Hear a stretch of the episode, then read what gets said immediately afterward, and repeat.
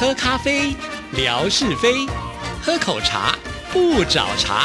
身心放轻松，烦恼自然空。央广即时通，互动更畅通。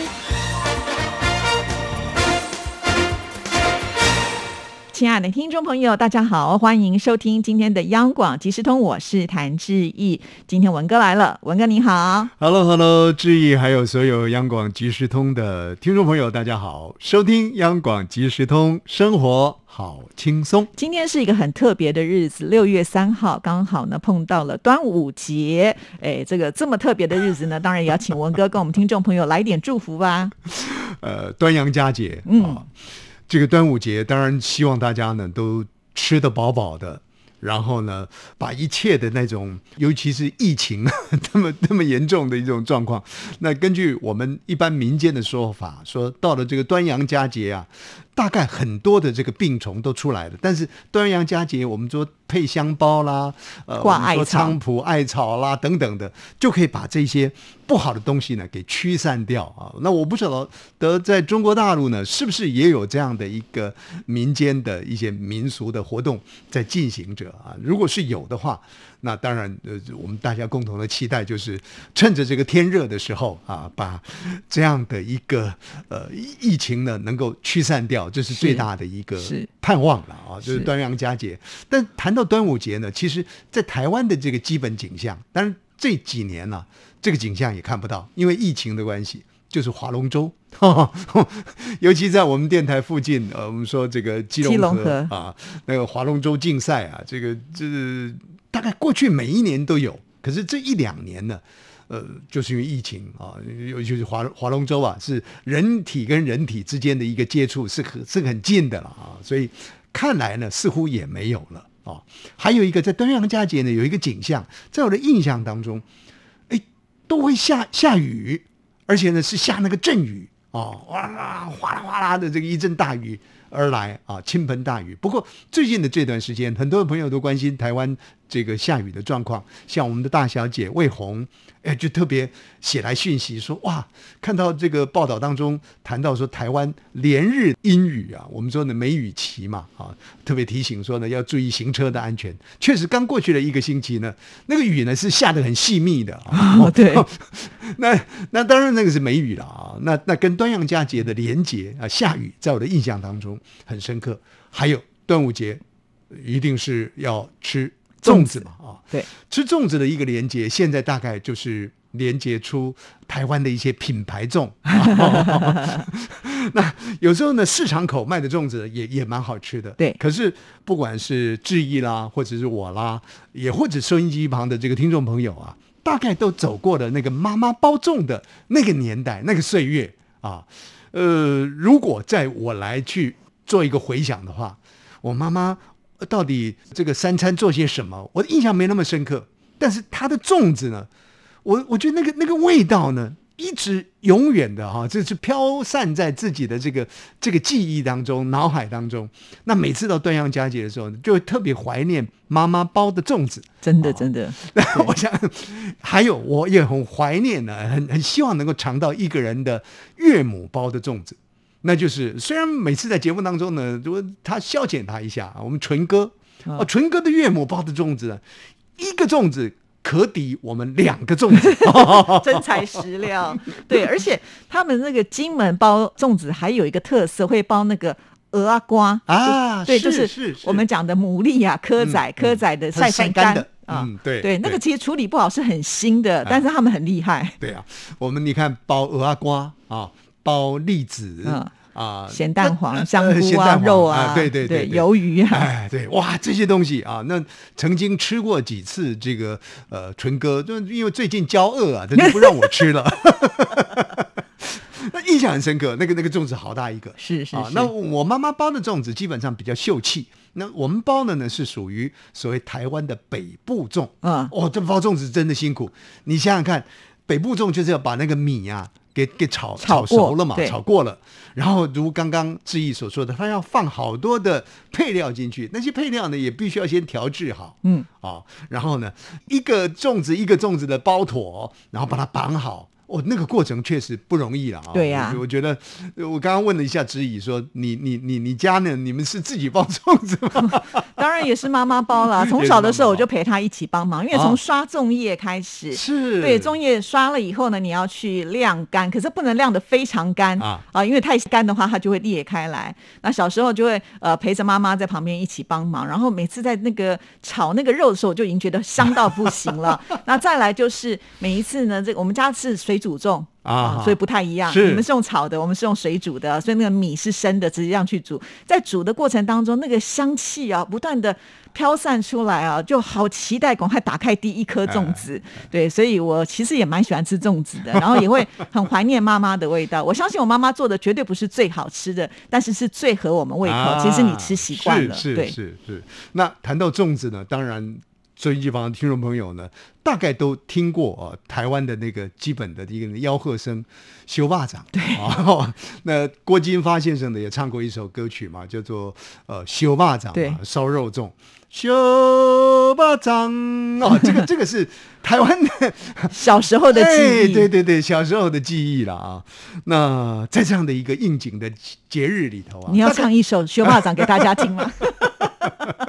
大概我的连接呢，大概就是下雨啦、划龙舟啦，然后呢，妈妈包的这个呃呃粽子啊，现在要怀念这个味道呢，没有了啊，但是怀念的滋味呢，特别深长了，我、这感觉也很特别。而且刚刚志毅也提醒我说，今天这日子特别，对啊农历的五月五，同时呢，还是我们讲的所谓的阳历的六月三号。对，六月三号就台湾来说呢，我们叫做禁烟节，是。啊，就是也是也是怀念当年的这个呃林则徐。徐啊，他禁鸦片嘛，那焚烧这个鸦片呢，就在就在这个六月月三3号这一天嗯。啊，所以是禁烟节。啊。对对对，那今天听说呢，哦，还是一个诗人节，纪念啊屈原嘛屈原，哎呀，那好多可歌可泣啊，可以可以纪念的这个历史性的时刻都在今天的交辉。那有人讲说，这个端午节呢是阳气最重的时刻。是啊，啊，所以如果说呢，你这一年想发达的话呢，大概就在这一天呢，您选择午时水啊，中午的时候取那个水啊，不管是净身啦，或者是呢浇灌啦等等的，都有很大的帮助。谈到这个五十岁呢，我就想到了，其实刚刚还漏了一样，我们家里呢会把那个菖蒲跟艾草。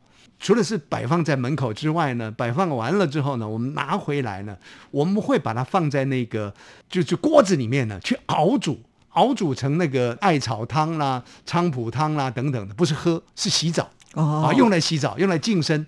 哎，那个那个药草味结合那种啊净身的感觉，很棒啊！这个这个也是我们从小啊，呃，到了现在，我们住在所谓的现代的这个大楼公寓里面呢。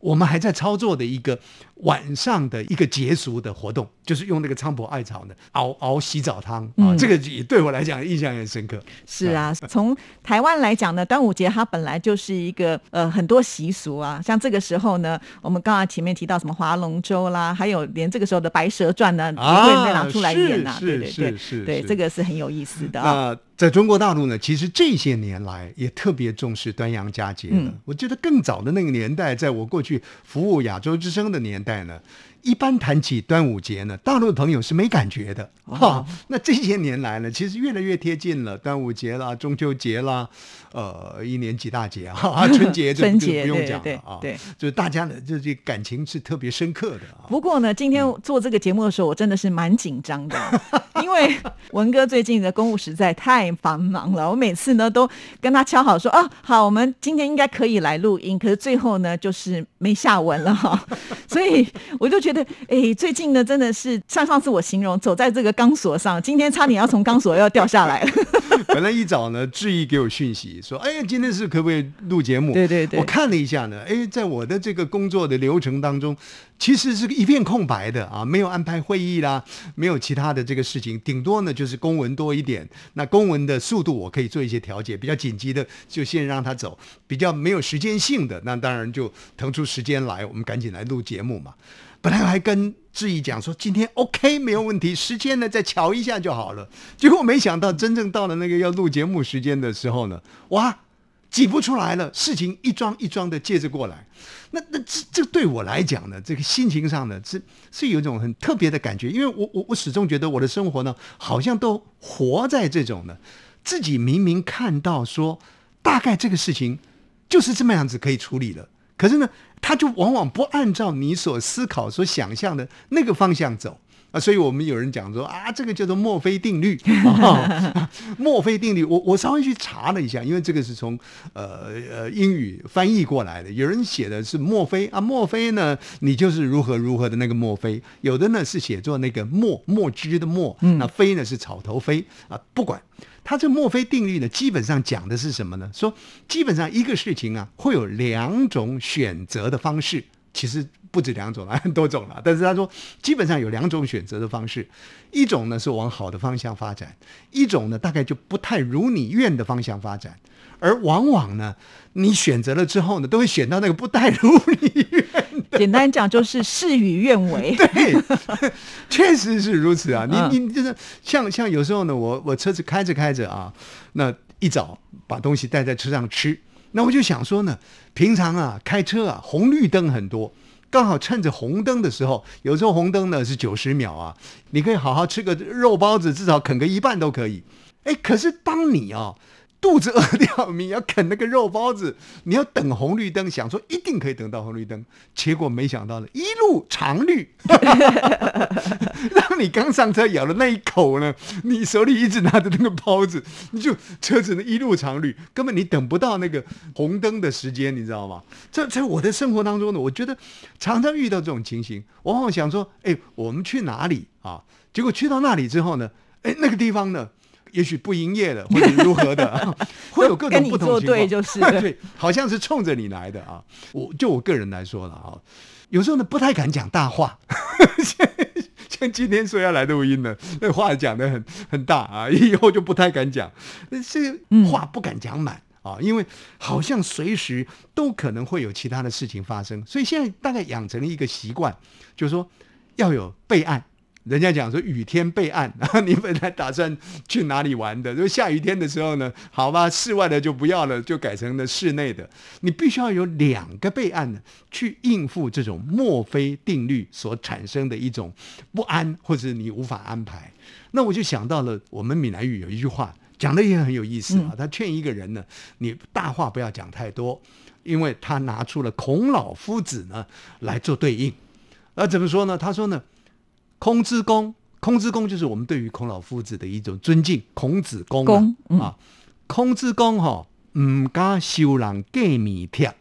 哎，这是什么意思？哎，空之公就孔夫子呢？你看他那么有学问啦，啊，人家邀请他去这去那，可是呢，当谭志毅拿这个帖子给他的时候，说：“哎，这个孔老夫子啊，明天呢，我们有一个聚会，欢迎您来做专题演讲。”孔老夫子就说了。哎呀，明天的事啊，盖迷呀，就过了一夜的事情啊！你现在给我这个帖子呢，我都不敢收啊！孔子公唔敢收人盖米帖，孔老夫子不敢收人呢。超过今天的预约了，简简单讲就是这样子。那他要是活到现在的话，那不就很麻烦？现在什么事情都要预约，对不对？连我们现在看个牙齿啦，啊，买个东西呀，什么都要预约。那这样的话，是不是都没有办法成型了？所以代表说，其实孔老夫子的年代呢，已经有墨菲定律。说的也是哈，真的很厉害。也就是说，常常很多事情我们。是这么想，可是却不是照我们的方式去去做哈。可是。我也会在想说，既然有这个墨菲定律，那我本来是想 A 的这件事情，我会不会先想 B，然后刚好倒过来，我就可以完成我的心愿？这个有意思，就是你有时候要逆向操作了。对对对，你越来越想那个墨菲定律不让你成功啊，你就越想说，那我就不会成功，会不会呢？颠倒过来是，可是往往呢也不是那么容易，因为人家讲说人要有自信呐，嗯啊，你为什么老是往不好的地方去设计呢？心理法则，哎对啊，所以。人 人人生呢，充满了很多的矛盾。有的时候，人家告诉我们心想事成啊，所以你一定要这个坚定意志。可是这个时候，墨菲定律又告诉你不一定哦。那到底应该怎么办？真的太难了。好，谢谢文哥，谢谢，拜拜，拜拜。